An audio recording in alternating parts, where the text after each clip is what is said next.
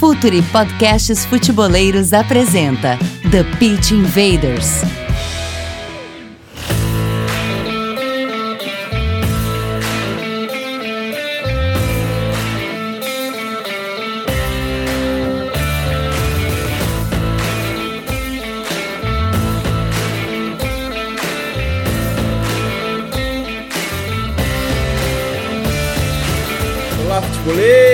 Olá, futeboleiras! Futuri Podcast apresenta The Pitch Invaders, episódio 210. Coisa incrível isso. Sempre falando de maneira profunda e séria sobre o jogo. Agora também no YouTube, para quem for lá procurar pelo canal do Futuri, já se inscreva, já ative o sininho e já consuma todo o conteúdo que tem, tem por lá. Gabriel fez uma, uma, uma jornada inteira de Campeonato Brasileiro, um overview sobre os 20 clubes. Quando ele terminou, já tinha clube trocando de técnico, ele teve que atualizar. Mas meu nome é Eduardo Dias, estamos no ar em mais uma invasão futeboleira. E a conexão aqui é com Gabriel Corrêa, o cara que vai ter que atualizar eternamente uh, o, o, guia do futebol brasileiro 2021, Gabriel. Tudo bem, Dinho? É, 20 dias é muito tempo no futebol brasileiro. Eu cheguei a essa conclusão já enquanto a gente produziu o guia. Já atualizei o Corinthians, né, que teve a saída do Wagner Mancini, tá lá um vídeo sobre o Silvinho, que eu contei com a ajuda do Renato Gomes Rodrigues, nosso analista de futebol francês. O Atlético Goianiense não anunciou time, então a gente ainda não anunciou treinador, então a gente ainda não sabe, ainda não sabe como é que vai ser essa equipe. No mais, muito legal, é, a gente está chegando a 10 mil inscritos por lá. Então, por lá e por aqui, né? Se você está acompanhando no YouTube, então aproveito pessoal para pedir para quem não é inscrito se inscrever, que essa jornada vai ser muito legal mesmo e vocês podem dar muitas sugestões para a gente. Mas hoje o papo é de tendências, de hype, de uma coisa que está acontecendo muito, muito em voga aqui no futebol brasileiro. Não é moda fashion de roupas, mas a gente vai falar hoje sobre tendências do verão europeu e também tendências para o inverno sul-americano.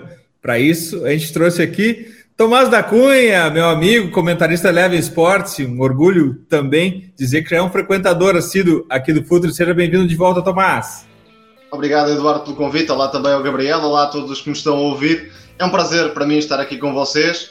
Tem sempre conteúdos de altíssima qualidade, quer em podcasts, quer também conteúdos escritos, e para mim é sempre um orgulho estar aqui com vocês. Invaders, vamos invadir a defesa dos três zagueiros.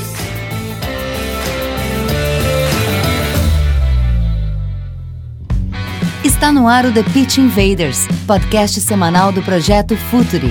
Cultura, análise e informação, com a profundidade que o futeboleiro merece.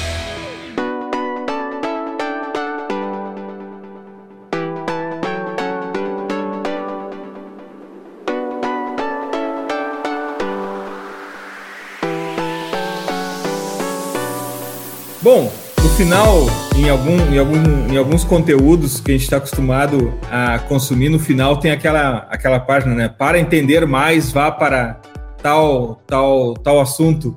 E aqui a gente começa assim, porque afinal de contas, se alguém quiser fazer um resgate histórico e um contexto, vá para o TPI 25 de novembro de 2016 ainda, onde a gente falou sobre três zagueiros e também o TPI 97 já em 2018, no, no hype da Copa do Mundo, quando a gente falou sobre como enfrentar linhas de cinco.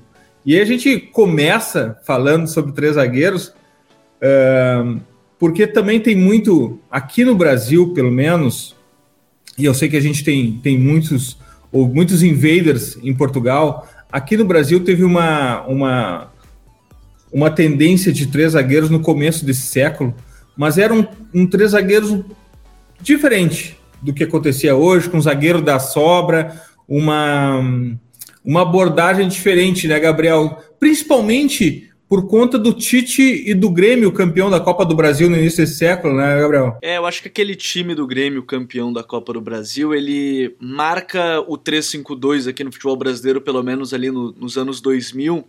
E logo após, eu acho que a gente já coloca o Filipão com a seleção, né, em 2002. Eu acho que são os dois três zagueiros assim que quando a gente fala aqui no futebol brasileiro, pelo menos nesse período mais recente, são os mais memoráveis, né? Pelo menos os últimos, vamos lá, 20 anos, que dá justamente 2001 a 2021, nos últimos 20 anos, são os dois mais memoráveis junto com o São Paulo do técnico Murici Ramalho. Acho que a gente tem aí três times que mostram as diferentes formas de jogar com os três zagueiros, né? Porque se a gente pegar o Tite, era um 3-5-2 ali com os dois alas de muita força, um volante quase na, na saída, né? O Tite montou esse time muito bem, né, com aquele Grêmio campeão, um meia atacante chegando muito na área, a seleção brasileira de 2002 muito parecida, mas aí com dois meias, né, Rivaldo e Ronaldinho e um nove, então a gente já tem uma formação um pouco diferente, com dois alas até de tanta chegada quanto, e o Murici que monta aqueles três zagueiros para dar muita solidez e dois centroavantes, né? A gente tem Borges e, e, e o Aloísio como os dois caras daquele São Paulo, né? O dois volantes de, de quase box to box, né, com o Mineiro e Josué, depois Richarlison e Hernanes. Então, é bem legal que esses três zagueiros, eu acho que marcam bastante no futebol brasileiro nos últimos anos, eles têm tendências diferentes, mas mostra que não é algo novo, mas que aparentemente está voltando em voga aqui no futebol brasileiro. Tomás, na Europa não é tão difícil assim a configuração de três zagueiros. Aqui no Brasil é bem mais difícil, a linha de quatro é muito consolidada por aqui. Como é que é um pouquinho de resgate histórico, mais como tendência do que propriamente em aplicação individual em algum time específico, durante esse século, nos três zagueiros do, do na Europa? É claro que a gente voltar para Itália, anos 90, Alemanha, a gente vai ter algo mais consolidado, com líberos, e é legal a gente também começar, começar não, mas em algum momento a gente tocar no assunto líberos aqui, porque é a, era, era a figura essencial dos três zagueiros. Como é que é uma certa, uh, um, um, um certo resgate histórico dos três zagueiros da Europa, na, na Europa nesse século, Tomás? Sem dúvida, esse é um ponto interessante para lançar a discussão, porque se calhar pensando em muitas equipas que utilizam atualmente o sistema com três centrais, zagueiros, como vocês dizem. Centrais. Muitos deles, muitos deles têm uma intenção, acima de tudo, ofensiva, não defensiva, para construir melhor, acima de tudo. E o livro também tinha muito esse papel. Era um elemento que jogava atrás, no campo, mas com a intenção de facilitar a ligação com os setores mais adiantados, quer seja através do passe, quer seja através do, trans do transporte de bola. E há uma curiosidade, por exemplo, Ronald Koeman tinha esse papel, precisamente. E nesta temporada chegou a utilizar Frankie de Jong num papel muito semelhante. Ou seja, jogando muito atrás, como central do meio, mas com liberdade quase total para avançar e para promover combinações, para se entender com Busquets também, dividindo aquele espaço na zona mais recuada. Mas de facto as modas vão, mas voltam. Em alguma ocasião, o futebol vive muito destes ciclos. Acho que esta crescente utilização dos três zagueiros está muito relacionada com o enquadramento do futebol atual, um jogo de pressão e a forma de bater a pressão.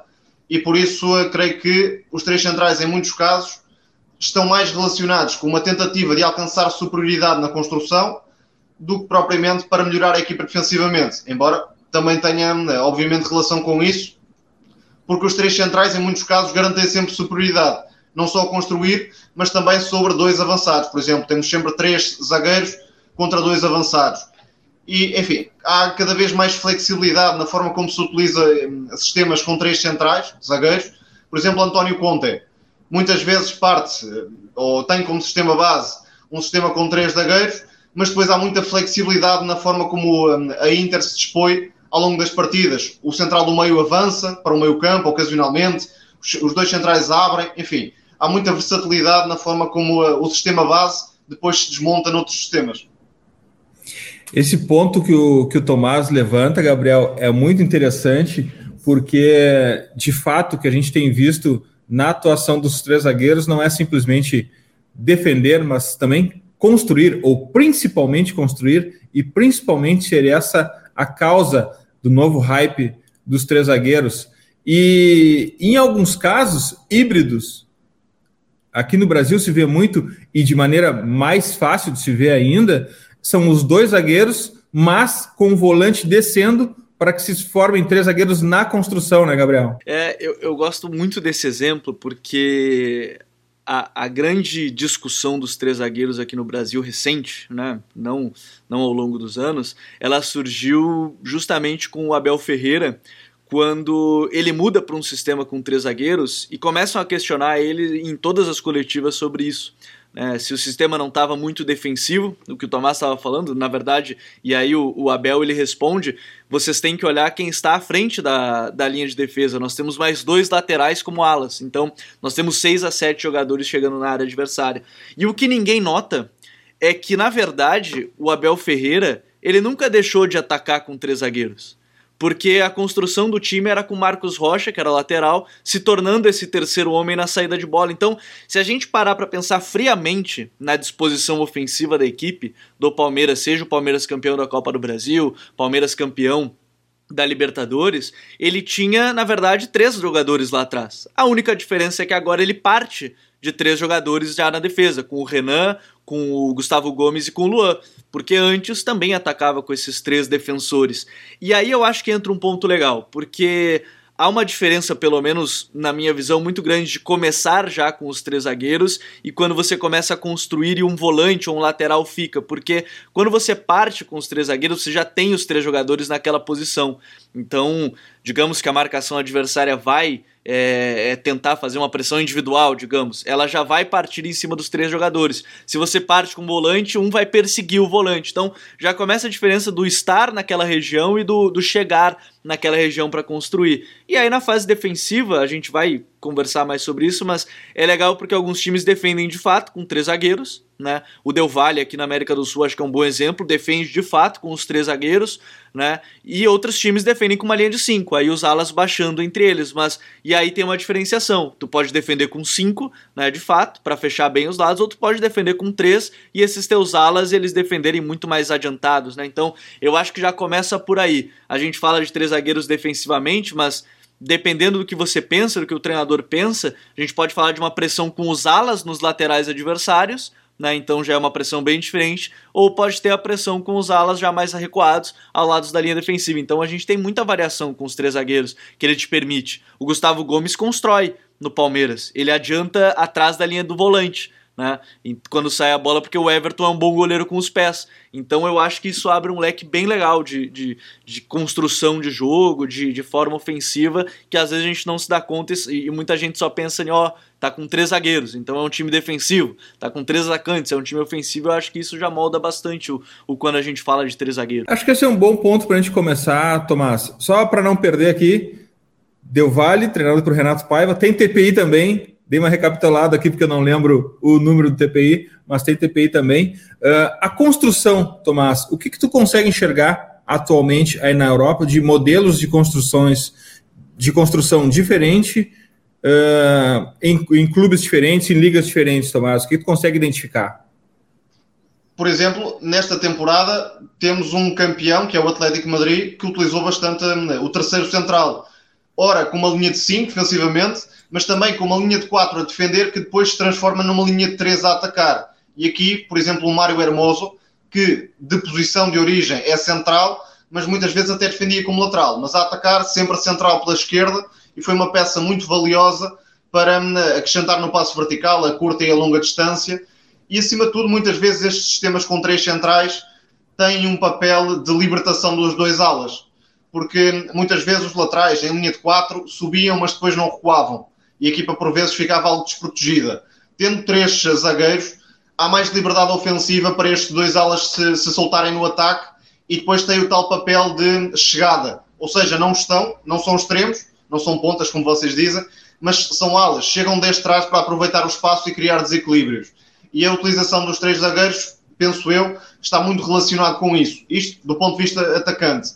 Depois, ainda o ponto de vista defensivo. No futebol, muito marcado pela pressão alta, é vantajoso ter dois alas que se possam adiantar bastante no campo para condicionar os jogadores de fora da equipa adversária. E, e se a nossa equipa tem três uh, elementos mais recuados, há essa possibilidade, sem expor tanto a, a, equipa numa zona mais recuada. Este exemplo do Atlético Madrid é claro. Há também o exemplo do Sporting, para, para os portugueses que, que nos ouvem e também para os brasileiros que seguem mais o campeonato português.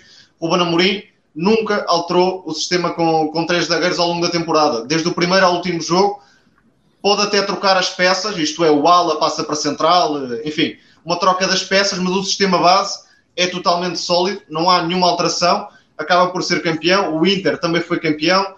O Chelsea, Thomas Tuchel, desde o primeiro dia também tem jogado com três uh, zagueiros e com bastante sucesso. Foi à Champions, está na final da, da competição e, acima de tudo, houve uma diferença de nível e de, de ideia coletiva muito clara para, para os tempos de Frank Lampard. Portanto, Thomas Tuchel não é nem de perto nem de longe um treinador defensivo.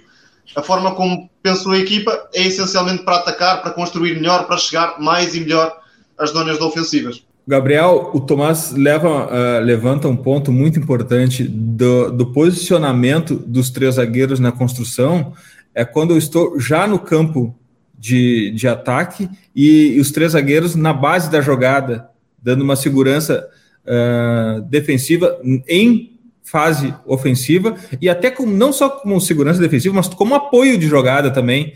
E aí é óbvio que a gente precisa de três zagueiros que tenham uh, coragem e que tenham uh, as habilidades necessárias para participar disso, né, Gabriel? E eu acho que a gente pode usar dois exemplos para falar mais sobre isso. Um, o Tomás já citou, que é o Barcelona com o Frank, porque o Barcelona já tinha o Lenglet, que é um bom zagueiro também dando esse passe mais vertical pelo lado esquerdo, o Piquet quando estava jogando pelo lado direito, ou o Menguessa zagueiros de passe mais longo, o Piquet no caso na condução, e aí você tinha um, um, um líbero, né? Porque o Barcelona de fato jogou com um líbero praticamente, que era o Frank, porque ele estava às vezes adiantado até do Busquets, em alguns momentos com bola, quando o time jogava com, com três zagueiros. E aí você tem um cara que constrói muito, né? Seja conduzindo, seja tocando, seja aparecendo. O Frank apareceu em alguns momentos dentro da área, né? E por isso que voltou até aquela discussão do líbero no futebol, tendo um exemplo como o Frank, que muita gente considera, eu considero praticamente aquele jogador chamado jogador total, bem holandês, bem muito participativo em todas as fases do jogo,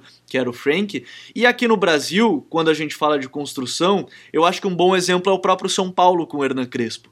Porque o Hernan Crespo ele sabe que o Miranda não é um grande zagueiro construtor, por exemplo, mas defendendo é fantástico. O Arboleda, em condução, tem ido muito bem pelo lado direito. E aí, pelo lado esquerdo, ele tinha num primeiro momento o Bruno Alves, só que o time e o Bruno Alves destro e aí entra aquela questão do zagueiro canhoto em saída de bola, ele colocou o Léo, que era uma mudança que o Diniz fez ainda na temporada passada, botou o Léo como zagueiro pela esquerda e a saída de bola melhorou consideravelmente, porque o Léo, além de ser um lateral, tem mais capacidade é, de condução, tinha um bom passe, era o canhoto, era o zagueiro canhoto que precisava, talvez, o time para melhorar a saída de bola, né? Inclusive a gente está preparando um vídeo sobre isso, sobre por que o zagueiro canhoto é tão falado, né? Porque a gente fica falando assim, em fase de construção, principalmente um zagueiro canhoto pelo lado esquerdo é, é preponderante, né? A gente vê, por exemplo, no Inter o Cuesta, que é um zagueiro canhoto, é, é uma, uma peça importante em saída, mas eu acho que tem se tornado importante que os zagueiros têm construído e aí vai entrar aquele debate, né? Ah, mas o zagueiro não, não tem que defender é aí que entra, acho que a grande questão, defender a profundidade. Né? A gente até falou sobre isso em um vídeo, sobre a profundidade, que hoje os zagueiros eles estão defendendo, nas equipes que propõem jogo, é claro, defendendo a 30, 40 metros da defesa deles. Então, eles têm que controlar muito bem esse espaço. O Van Dijk é um cara que é um exemplo nesse sentido, né? mas não joga em linha de três. O Barcelona tinha o Piquet, que, que fez aí pelo menos as finais da Copa do Rei, muito boas defendendo o Iñaki Williams, que era um atacante muito rápido, e ele defendeu bem. Então, é, a construção ela se vale muito que não adianta você ter três zagueiros se dois deles não conseguem construir muito bem. Você tem que ter pelo menos dois construindo de maneira constante, porque senão você vai ter uma saída um pouco mais deficiente. E quando você está com três zagueiros pensando em construção, você precisa ter esses caras. E eu acho que esse é o grande debate. Né? O Palmeiras, eu citei o exemplo do Gustavo Gomes, que vai para trás da linha defensiva porque o Everton é um bom goleiro com os pés.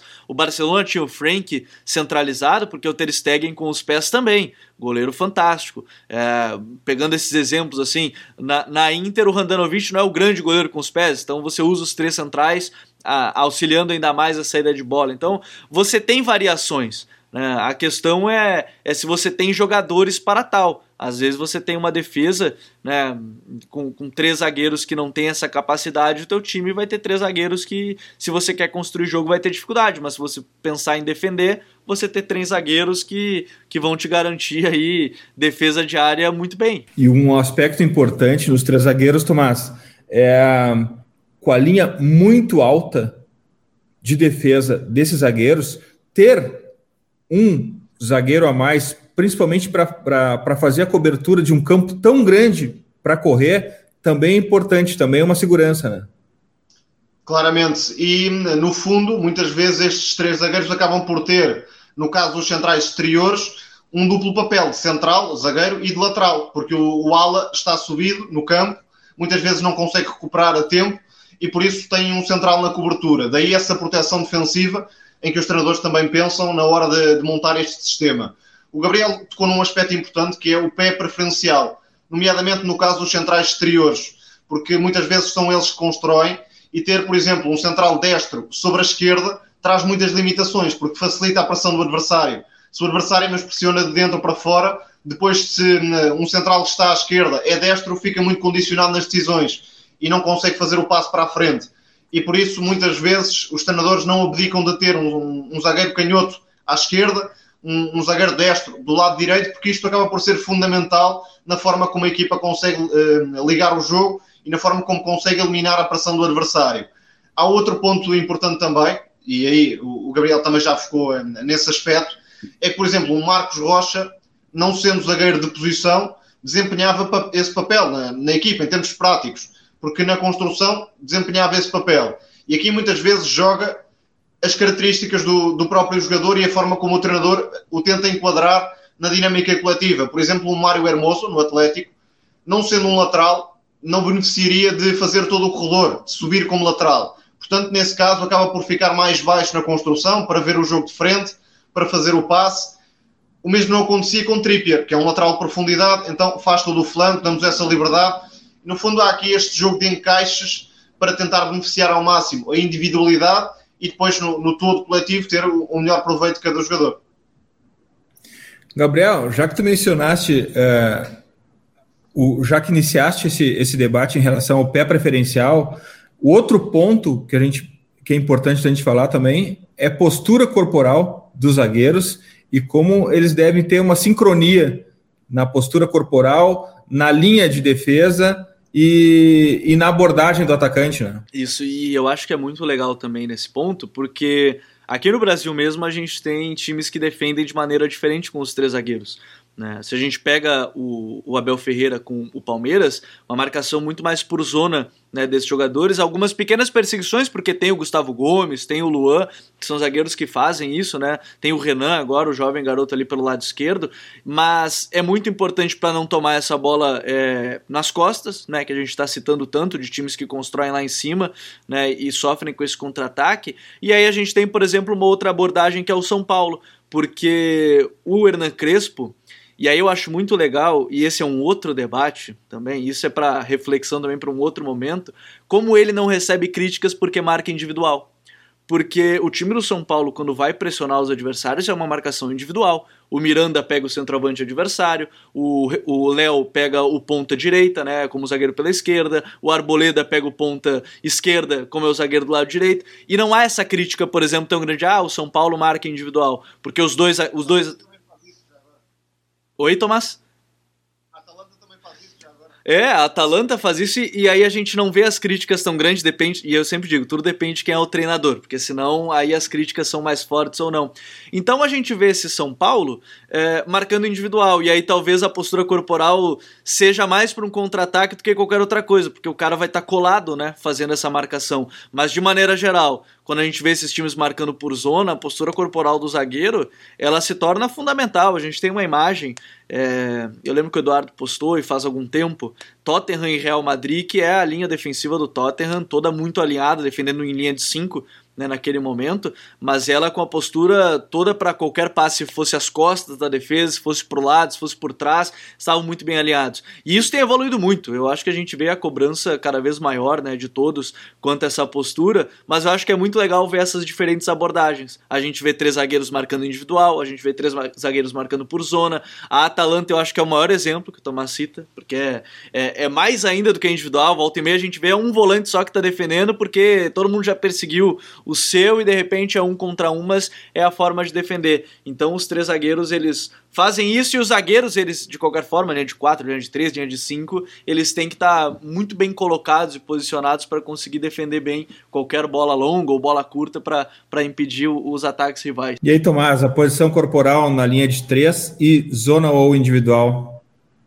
Isso é uma consequência, penso eu, de, eh, da crescente utilização do, dos três zagueiros. Por exemplo, se eu tenho um adversário que eh, joga num 3-4-3 ou num 3-5-2 muitas vezes o, o treinador adversário promove um encaixe individual, precisamente para ter um, esse controle na saída de bola, sobretudo do adversário, condicionar ao máximo o jogo do adversário. Isso também temos visto cada vez mais. Por exemplo, em Portugal, Jorge Jesus fez várias vezes isso esta temporada para anular o Sporting, para anular o Braga, que são equipas que utilizam os três zagueiros. E Jorge Jesus, que partia do 4-4-2 no princípio da temporada, era o sistema base, acabou a temporada também a jogar com três zagueiros, o que não deixa de ser até algo estranho, tendo em conta o passado de, de Jorge Jesus. De facto, há nesta altura uma divisão entre equipas que defendem zona e equipas que, que defendem mais individual. Certo é que não podemos ser demasiado um, dogmáticos, vá lá, fundamentalistas nesta matéria, porque há equipas que têm sucesso defendendo a zona e há equipas que têm sucesso defendendo individual. E o futebol, um, não, não só atual, mas isso enquadra-se também no, nos tempos de hoje, abre um leque de possibilidades cada vez mais amplo e o que, o que importa no fundo é que a ideia seja né, bem executada e de acordo com as características do plantel que temos à disposição. E aí há Gasperini, há Tomás Tuchel, Simeone que mesmo sendo bastante criticado, teve uma evolução clara na forma como hum, amoldou o Atlético Madrid para encaixar certos jogadores e, e no fundo é isso. Acho que cada vez mais há essa flexibilidade tática, essa diversidade de sistemas, essa diversidade de abordagens que acaba por enriquecer o futebol atual numa perspectiva tática. Depois, se calhar, em termos técnicos, em termos de criatividade, também tira algumas coisas, por vezes. Então, a gente aproveita agora para fazer um water break aqui, voltamos já já. Fala, futeboleiros, tudo bem? Eu espero que vocês estejam gostando do episódio de hoje. Mas antes de seguirmos com esse bate-papo, eu quero fazer um convite para vocês. Se você quiser receber conteúdo exclusivo no site, ter acesso às matérias fechadas, vai lá na aba Club e faça parte do Futuri Club por apenas R$ 12 mensais ou até mesmo em planos semestrais com desconto ou até mesmo anuais. Você ainda vai ter direito a desconto nos cursos do Futuri. Então, fique ligado. Além disso, eu quero lembrar para vocês que esse episódio também tem o apoio do Futuri Pro, o departamento de análise e mercado do Futuri. Seu time gasta menos dinheiro e ganha mais jogos. Para mais informações, mande um e-mail para comercial@futuri.com.br. Voltamos e eu quero recuperar uh, o que o Tomás falou, porque hum, é muito importante isso Diferente de outros momentos, e eu vou falar mais pelo Brasil, uh, diferente de outros momentos em que os três zagueiros, sempre no Brasil, uh, para os nossos uh, invaders portugueses, sempre no Brasil essas questões táticas, ela, ela, ela vem como uma onda no Brasil. Um time consegue ganhar um campeonato ou ter algum sucesso com algum modelo tático, todos os outros assumem aquele modelo tático rapidamente. Dessa vez, a gente consegue identificar que os três zagueiros eles não vêm como, como uma onda que todos os times terão três zagueiros no Brasil, mas aqui a gente consegue identificar uh, diversidade. Começam a aparecer diversidade tática no Brasil. Alguns clubes adotam alguns modelos, outros clubes adotam outros modelos, porque aqui a gente sempre teve a natureza do, do jogo do jogador simplesmente. Estabelece um modelo tático e os jogadores resolvem o jogo nunca a estratégia e a tática foi tão relevante aqui no Brasil. Mas começamos a ter diversidade. Isso é um aspecto que valoriza essa chegada de três, de três zagueiros, né, Gabriel? O uso dos três zagueiros. Os três zagueiros, não como uma onda, não como uma moda, não como um hype, mas sim como uma alternativa tática e uma possibilidade de, de diversidade de modelos.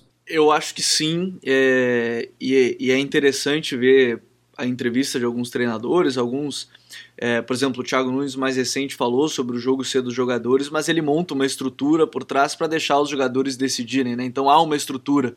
Né? Alguns treinadores, acho que o Guardiola há alguns anos falou sobre a função dele ser levar os caras até o último terço e eles decidem né, no último terço. Mas eu acho que isso é muito interessante, porque quando a gente fala dos três zagueiros aqui no Brasil, é, pelo menos os times que estão atuando de maneira geral com três zagueiros, a gente vê que é uma tendência porque encaixa melhor as peças do seu time.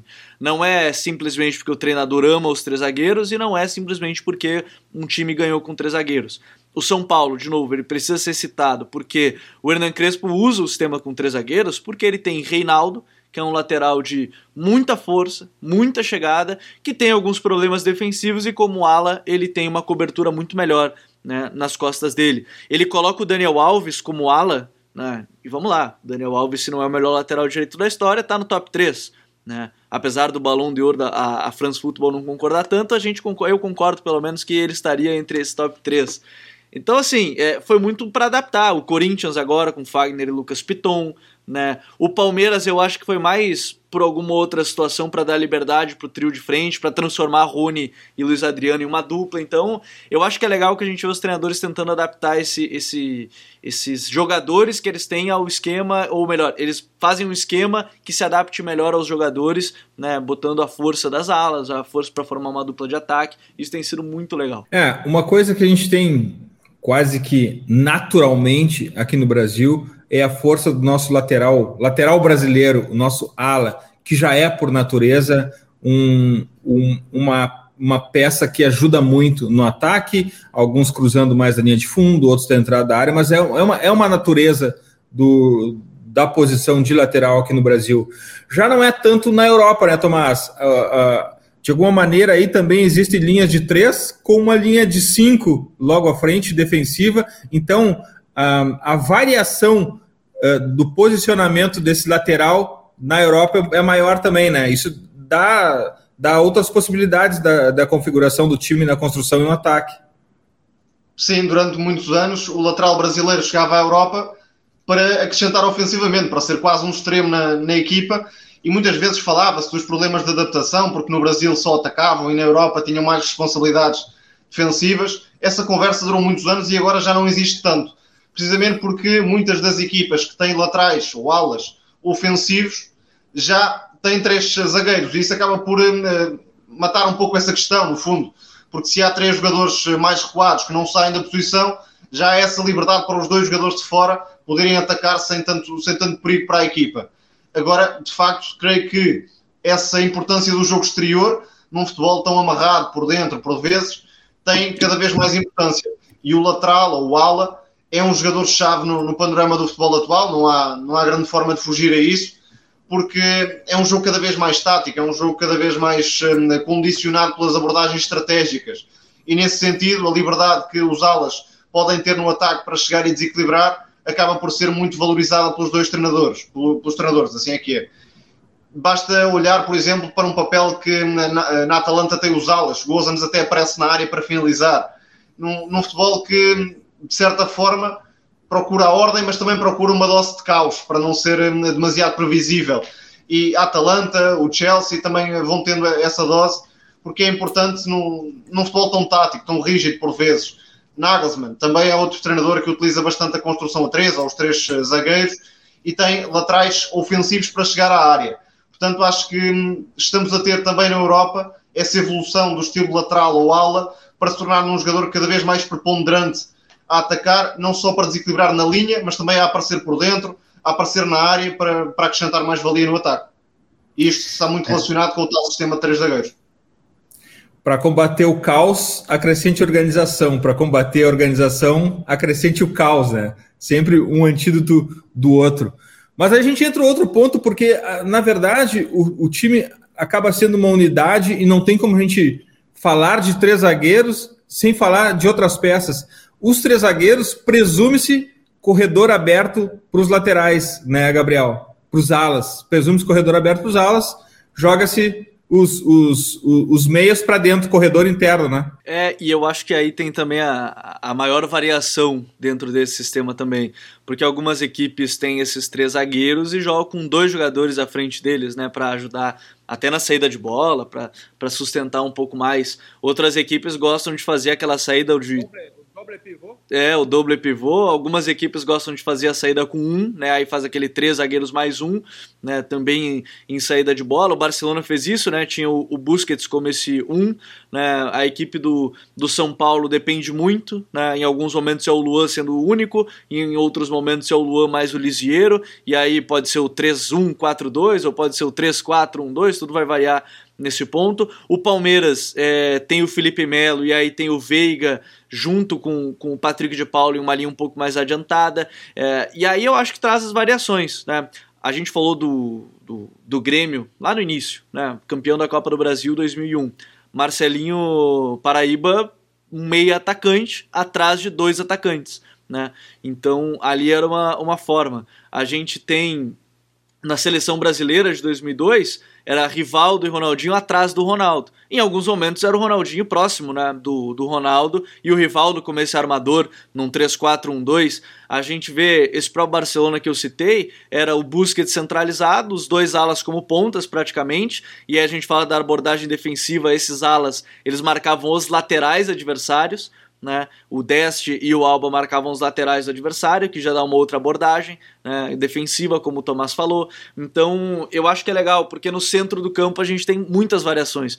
O, o, o Antônio Conte ele botou o Eriksen, o Eriksen teve vários problemas, né? tendo que jogar um pouco mais recuado, depois jogando como um meia num 3-5-2 do, do Antônio Conte. Então, eu acho que esse é o mais legal. É, você abre tantas variáveis quanto do sistema com quatro zagueiros, porque aí você pode ter os alas toda hora querendo entrar na área, né, como na Atalanta, você pode ter laterais que chegam toda hora no fundo, então você abre um, um leque muito grande. Não que os outros sistemas não abrem, mas como você tem, a gente está falando de cinco jogadores, né, num 3-5-2, por exemplo, a gente abre uma, uma variável muito grande, né? Os pormenores que a gente gosta de dizer, porque às vezes todo mundo já está vendo o, o, o, grande, mas talvez os pormenores que o treinador passe, a gente não vê e, e abre uma variável muito grande nesse sentido. Deixa-me só recuperar uma ideia. Há pouco estávamos a falar do, dos laterais ou dos alas, e isto também se relaciona muito com um certo desaparecimento, ou pelo menos com a menor importância dos extremos, dos pontas porque hum, os, hum, os extremos ou os médios ofensivos dessas equipas jogam normalmente por dentro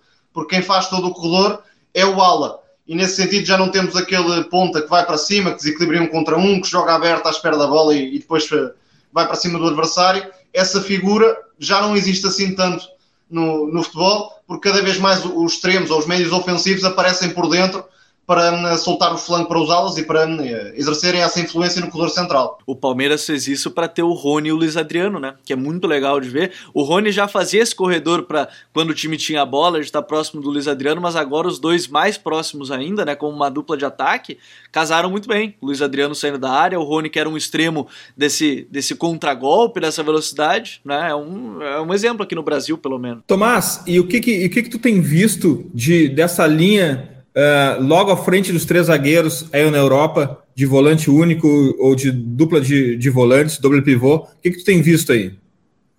Por exemplo, o, o Sporting tem duplo pivô, jogava com, com Palhinha e com João Mário, sendo certo que, por vezes, não jogavam lado a lado, Palhinha jogava mais na, nas costas de João Mário, que é um, um médio mais ofensivo, mas há de facto muita diversidade também neste sentido. Por exemplo, o Chelsea também tem Jorginho, quase como um médio cerebral que pensa o jogo, e Kanté como é, o médio que acelera e leva a equipa para a frente. O Inter tinha muitas vezes Brozovic até a participar entre os centrais, com a De Vrij a avançar no terreno, muita flexibilidade da parte de António Conte.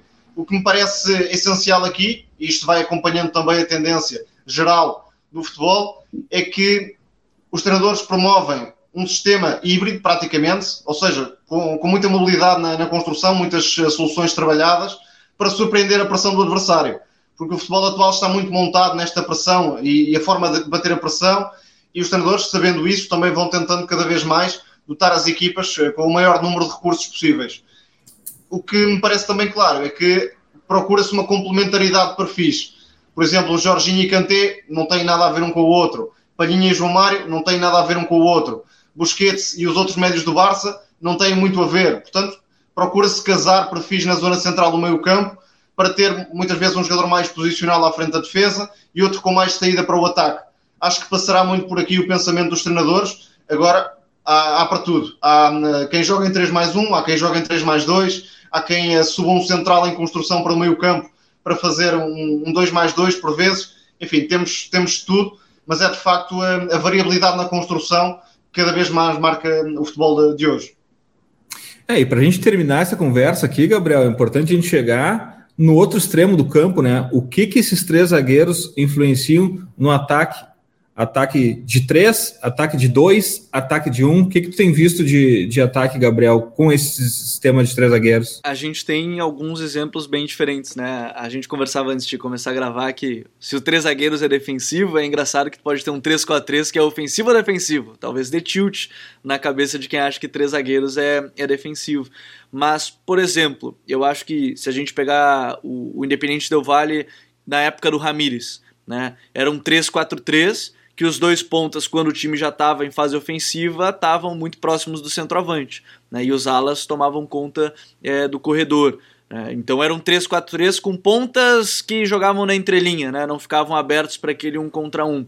Mas a gente, é, por exemplo, do próprio Ramires, aqui no Internacional agora, ele tem testado um três zagueiros com uma dupla de centroavantes, de atacantes, né? Galhardo e Yuri, Galhardo e mais um, com o Palácios centralizado. O São Paulo tem feito a mesma coisa com o Hernan Crespo, né, com um meia, o Benítez, e aí é um meia mesmo, meio camisa 10 que todo mundo gosta. O Benítez é esse cara nesse São Paulo. É um cara que tem liberdade para circular por todos os setores do campo, para criar jogada, né? E aí com dois atacantes mais móveis, né? Porque não tem um 9 exatamente que dê tanta profundidade. O Pablo até gera um pouco isso, mas ele e o Luciano, eles invertem bastante. O Palmeiras formou a dupla de ataque, que a gente citou, e aí tem dois atrás deles, né? Porque aí o Rafael Veiga com muita chegada, o, o Patrick de Paula num pouco de base, um pouco na entrelinha dos adversários. É, a gente viu o Sampaoli montando aqui três zagueiros, e aí ele tinha de maneira bem interessante em alguns momentos,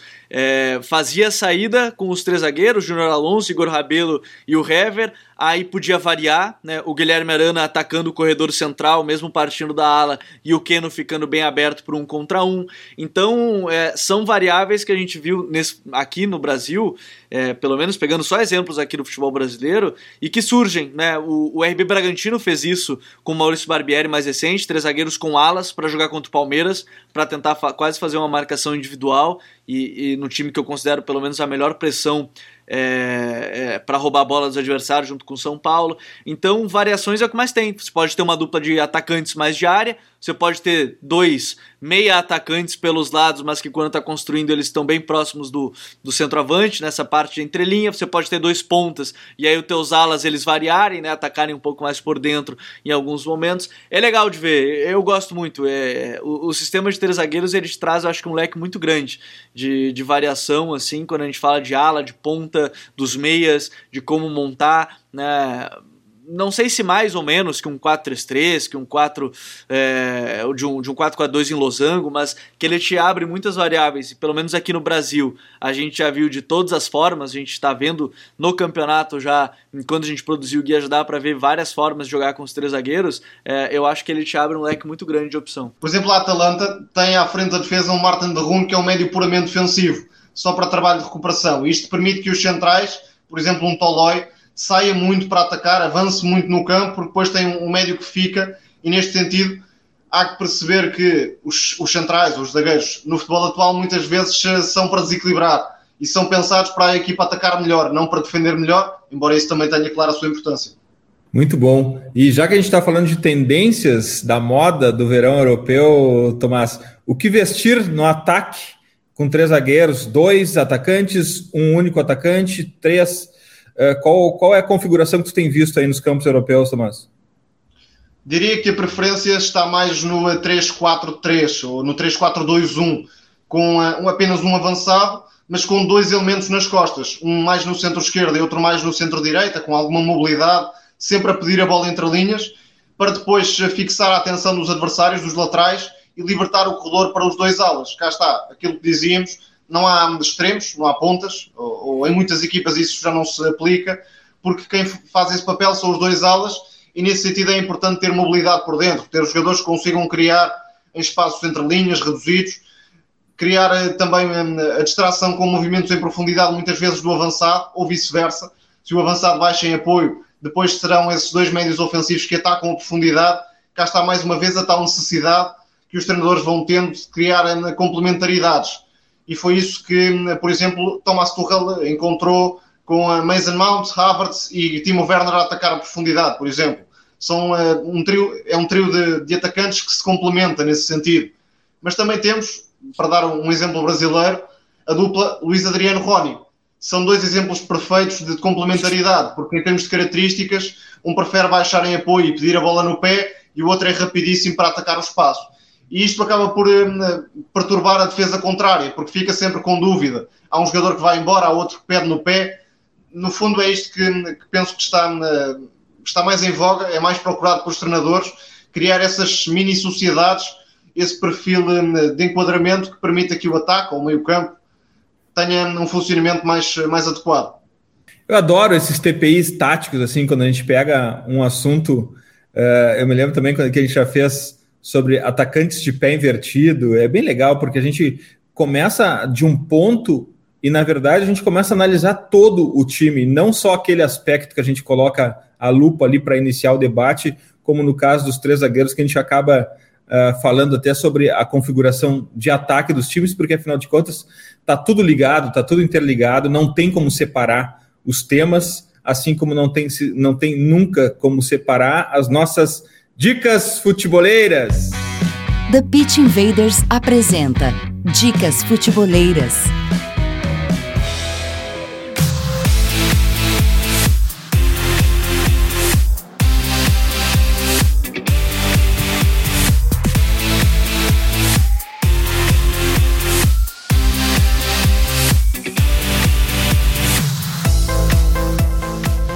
Bom, a minha dica futeboleira, sempre a minha dica futeboleira, ela acaba sendo o que o melhor conteúdo que eu, que eu li, ouvi ou assisti durante a semana, durante os últimos dias. E a minha dica futeboleira dessa desse TPI é o melhor conteúdo futeboleiro que eu, que eu ouvi essa semana, que é o retorno do God Save the Game. Para quem está ouvindo esse TPI, que está sendo lançado em 28 de maio, para quem está ouvindo isso na sexta-feira, para quem está ouvindo até no sábado, corre lá para ouvir o melhor preview de final da Champions com a host Michelle Silva e as presenças de Lucas Filhos e Vini Dutra.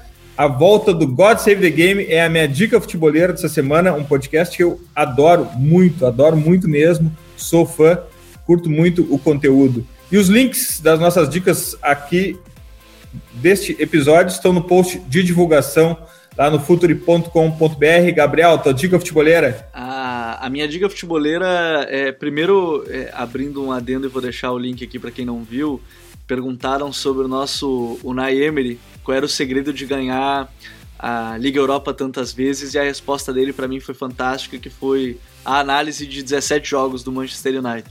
Um dos analistas dele, inclusive, postou nas redes esse. Não o conteúdo em si, mas qual era a, a, a programação para apresentar para a equipe. É, eu vou deixar o link para quem não viu a imagem, tá lá no nosso perfil. Mas a minha dica é justamente para quem está acompanhando aqui pelo YouTube, e aí eu tenho que fazer o meu jabá, é acompanhar o guia Campeonato Brasileiro, que agora está finalizado, né, devidamente atualizado, também com o Silvinho no Corinthians, então vou deixar a playlist. Até a próxima rodada, né? Até a primeira ou segunda rodada do Brasileiro ele está atualizado, então por isso que eu digo para vocês correrem lá para acompanhar. Então, é, eu acho que foi um trabalho bem legal, foi um trabalho bem intenso. E também a entrevista que você já pode conferir aqui no canal também com o Marquinhos Santos, que para mim é um dos treinadores que tem muitas ideias, um cara que para mim tem muito potencial, estou muito curioso para ver ele aí na, na, equipe do Juventude. Então, hoje a dica é para vocês permanecerem aqui no nosso canal do YouTube. Demais. Eu não vou deixar o Tomás ir embora e nem vou deixar ele dar a dica futeboleira dele antes de ele nos entregar um parágrafo sobre o Nai Emery, Europa League, o que, que ele viu desse vídeo real. Foi de facto uma campanha europeia sensacional do, do Villarreal, mais uma vez melhor do que hum, aquilo que fez na Liga Espanhola, porque aí até desiludiu um pouco o sétimo lugar. Mas de facto, este Villarreal tem um plantel de Champions, a meu ver. Foi construído para estar nestes momentos. Agora, é certo que com o Unai Emery a equipa ganha uma competitividade e uma crença para vencer esta Liga Europa extraordinária. É um técnico que, hum, em termos estratégicos, dá muitas garantias e ontem, mais uma vez, a abordagem defensiva acaba por anular os pontos fortes do Manchester United, uma equipa muito forte com espaços para atacar as costas da defesa, mas em ataque posicional tem mais limitações e o Villarreal acabou por conseguir, durante muitos períodos do jogo, condicionar o Manchester United dessa forma. Todas as Ligas Europas que o Unai Emery ganhou acabam por validá-lo bastante nesse sentido e a próxima equipa que o receber já sabe que vai ser candidata a vencer a Liga Europa, até pela crença do treinador. A não ser que seja o Arsenal. Exatamente, é o único caso em que não deu. Demais. Tomás, tua dica futebolera. Como vem aí o europeu, vou fazer um, um dois em um e vou dizer o livro do, do Miguel Pereira, Sueños de la Euro, também com a, com a revista Panenka. Estou a lê-lo e é, é muito interessante. Uma viagem pelo futebol europeu, desde os primórdios, depois a criação do, do modelo de europeu e todas as competições até, até agora, com muitas histórias, muitos, muitas figuras apresentadas pelo Miguel, e também um, o, o capítulo do, do podcast Matraquitos regressa ao Futeuro, que tem um episódio também sobre cada edição do, do Europeu, e para quem gosta de, de futebol do passado, de reviver grandes competições, acho que é muito interessante. Tomás, muito obrigado. Para a gente é uma honra dizer que tu é um invader também, que tu faz parte do time Futre. Volte sempre. É uma felicidade contar contigo. Obrigado. Vocês fazem um trabalho espetacular, não é novidade, e é sempre um gosto para mim estar aqui a discutir com vocês. Ficou uma conversa muito interessante, espero que gostem. Até à próxima, sempre, sempre disponível. Um abraço. Abraço, Invaders. Graças por estarmos juntos em mais este TPI, futeboleiras, futeboleiras. Nós somos o Futuri e temos um convite para vocês. Pense o jogo. Abraço e até a próxima invasão de Pit Invaders.